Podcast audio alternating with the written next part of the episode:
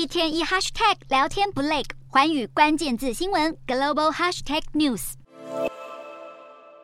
SpaceX 旗下万众瞩目的巨型火箭星舰，原定要在十七日于德州墨西哥湾沿岸举行首次发射，不少民众还提前到附近空地卡位，准备见证这个历史性的画面。不料就在发射前最后一刻，计划却突然紧急喊卡。SpaceX 创办人马斯克事后在推特发文解释，由于其中的增压阀出现问题，才会导致发射紧急喊停。公司也说明，至少需要两天的时间才有办法进行第二次试射。然而，这对老早就到试射地点卡位的粉丝来说，简直是晴天霹雳。星舰的研发与试射一直是各界密切关注的焦点，原因是这艘星际飞船单单推进器就搭载三十三部引擎。推进能力大幅升级，更特别的是，有别于一般火箭发射完就会直接坠毁，无法再次使用。星舰的设计能够让飞船在发射后又重返地面进行其他任务。如果最终顺利达成试射飞行，星舰不仅可以作为探索太空的工具，也可以作为科学研究工具，帮忙载运大型研究器具升空，有望为人类探索外太空翻开新的一页。